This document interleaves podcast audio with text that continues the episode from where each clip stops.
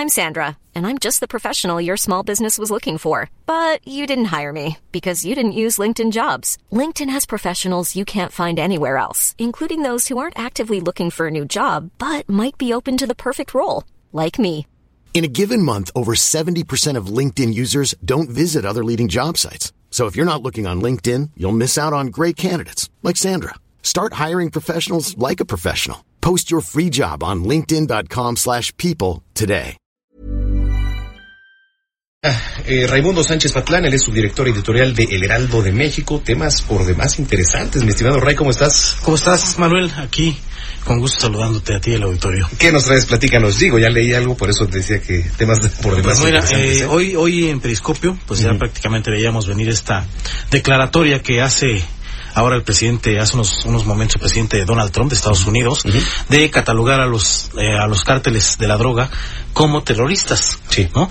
Eh, nosotros lo anticipamos en la, en la columna y no es porque no es que seamos adivinos, es que es una ruta que ya venía trazando eh, el gobierno de Estados Unidos para mantener pues el control de la cuarta transformación, de la llamada cuarta transformación, les tomó la medida y si no los dejó satisfechos el asunto de la, de la migración, eh, pues empezaron con el asunto del crimen organizado.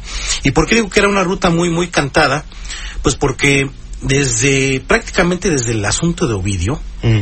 Que fue el que marcó prácticamente ya a este gobierno para lo que es y lo que falta del sexenio, ya Estados Unidos estaba planteándose pues eh, esta esta política digamos intervencionista Sí. que de alguna forma lo es de eh, pues de ellos ellos recordarás que que pasa lo de Ovidio eh, que fue que lo liberaron y había sido eh, pues una petición de Estados Unidos llevarlo ante la justicia eh, y bueno Trump está acostumbrado a volver derrotas una victoria convertir en victorias todas las derrotas Claro. no convirtió en la victoria empezó fue paciente no dijo mucho luego pasa lo, lo- lo de los de Barón. ¿no? Que es una, una masacre con que contra nueve ciudadanos estadounidenses en, en los límites de Chihuahua y Sonora. Y bueno, luego viene otro error voluntario de la 4T que es lo de Evo Morales. ¿Y cómo cuadra todo esto? Con el asunto de Ovidio y de los de Barón, pues era muy clara que, muy claro le quedó a Estados Unidos que el crimen organizado estaba rebasando a las instituciones y al Estado mexicano.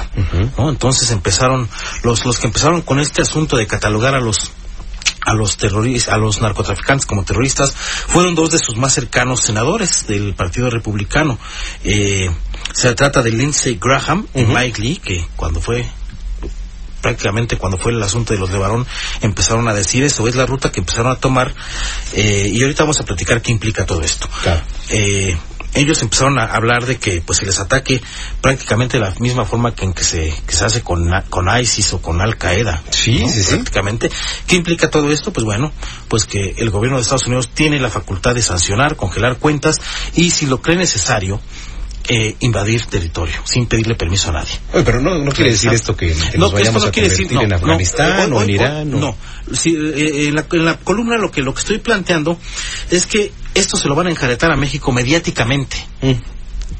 Todo parece indicar no va a haber operaciones de, de los de los de los marines ni nada por el estilo, pero mediáticamente va a ser muy funcional para Trump porque viene una campaña política para Trump en donde va va a volver a resucitar el asunto de la necesidad o de su necesidad de crear un muro en la frontera. ¿Por qué? Porque hay una amenaza ya ni siquiera de migrantes, una amenaza terrorista la que están queriendo eh, permear en el discurso. Y luego, pues la 4T les ayuda con lo de Evo Morales. Y si vemos que cómo va la ruta de Estados Unidos, ustedes dirán, pues Evo Morales, ¿qué tiene que ver? Bueno, pues la prensa de Estados Unidos ya está viendo a Evo Morales o lo está calificando como eh, uno de los capos más grandes de América, uno de los capos de la droga más grandes de América. Imagínate. Esto lo escribió el pasado 17 de noviembre eh, una influyente periodista del Wall Street Journal que se llama Mary Anastasia O'Grady. Ella lo escribe y lo dice, dice que el gobierno mexicano está convirtiendo en un héroe a uno de los capos más grandes de América. Ella escribe eh, en este artículo que Morales convirtió a Bolivia en un narcoestado, en toda regla. La estrategia fue tan exitosa que las Fuerzas Armadas Revolucionarias de Colombia, conocidas como FARC, trabajan para replicarlo. Bueno, ¿qué significa esto? Que además de que hay terrorismo en México, va encaminado todo el discurso de Estados Unidos hacia un narcoestado y luego entonces si el, este narco, si los narcos son terroristas y hay un narcoestado, luego entonces pues el Estado protege al terrorismo y puedes hacer lo que quieras con él según la visión de Estados Unidos. Ahorita se van a enfrascar el gobierno mexicano en que si es correcta la catalogación de narcos como terroristas, ya el asunto ya está más allá, no es no es un asunto ya de definiciones. Estados Unidos lo va a cuadrar como quiera. Eh, van a decir los mexicanos, no, que los narcos buscan dinero y los terroristas buscan poder político. Bueno, Estados Unidos lo va a cuadrar, ¿no? Lo va a cuadrar y va va a ser amagos de sanciones, como lo ha hecho, lo hizo en el pasado con los con los famosos aranceles que quería imponer. Sí. Con, si no le cumplían su política migratoria. Ahora vamos a ver qué nuevas exigencias tiene Trump y sobre todo pues le vamos a hacerle la campaña con esta imagen tan pues tan sucia que van a proyectar de México. No es que así sea México, es lo que van a proyectar eh, el discurso norteamericano en su narrativa. El discurso de Donald Trump es lo que va, va a proyectar de México. Ahora, los europeos también ya van a tener, van a, van, va a empezar a permear allá este discurso. Vamos a tener unos días difíciles y creo que el, gobierno mexicano no se está dando cuenta de que ya no es un asunto de definición, es un asunto de política real, de lo que están, lo que está pasando en la relación con, con Estados Unidos. Eh, recuerdo que el 19 de octubre, eh, en el periódico El Heraldo, en la sección de sacapuntas, eh, publicamos que uno de los primeros efectos que iba a tener lo de la liberación de Ovidio Guzmán iba a ser en el, en el Temec, en el famoso Temec. Se la pasó Jesús de López Obrador diciendo que en noviembre se aprobaba Llegamos a noviembre y no se va a aprobar. ¿Y va a llegar diciembre? Pelosi ya dijo que va para el 2020. Sí, claro. ¿Por qué? Porque les, les dan a tole con el dedo prácticamente. Les dicen que sí, pero no les dicen cuándo y no se están dando cuenta de todo lo, lo, lo que los, los errores voluntarios de la 4T que están cometiendo, que están ayudando a que, que Estados Unidos tenga la bota sobre nosotros. Totalmente. Y la va a tener y la va a seguir teniendo mientras no nos demos cuenta de que el México está metido en un orden regional y no es una aldea. A México no se le puede conducir como una aldea que lo que pasa en el país vecino nos, no, nos, no nos afecte y que nosotros podemos decidir enteramente sobre nuestra, nuestro territorio. No es cierto. Les hace falta darse cuenta que es un problema regional y México está metido en ese, en ese, en ese, pues en este mundo, pues un mundo global, donde ya no, no somos este, pues, el rancho, ni el, ni el caballo que da vueltas ahí jalando un, un, un artefacto ahí para, para producir algo. Somos un país que está en una posición estratégica, somos el vecino del país más poderoso del planeta.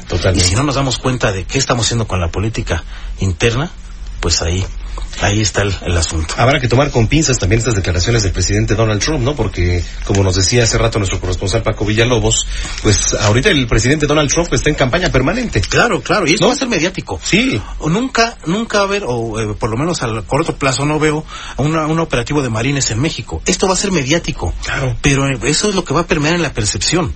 Exactamente. Las declaraciones fuertes, ¿eh? Como, como esta, ¿no? Lo que les promete del muro, ahora el yerno de Donald Trump ya es el que anda metido ahí, pero en fin. Así es. Pues vamos a ver qué es, en qué Vamos a ver en qué deriva, pero no se ve un, un buen panorama. por lo menos para próximos días, ¿verdad? Para los próximos días. Bueno, Ray, ¿qué día te leemos en el Heraldo de México? Los martes, todos los martes en la columna Periscopio ahí. Gracias, gracias como siempre. Gracias, Manuel. Es Raimundo Sánchez Patlán, subdirector editorial de El Heraldo de México. Son las 7 con 10.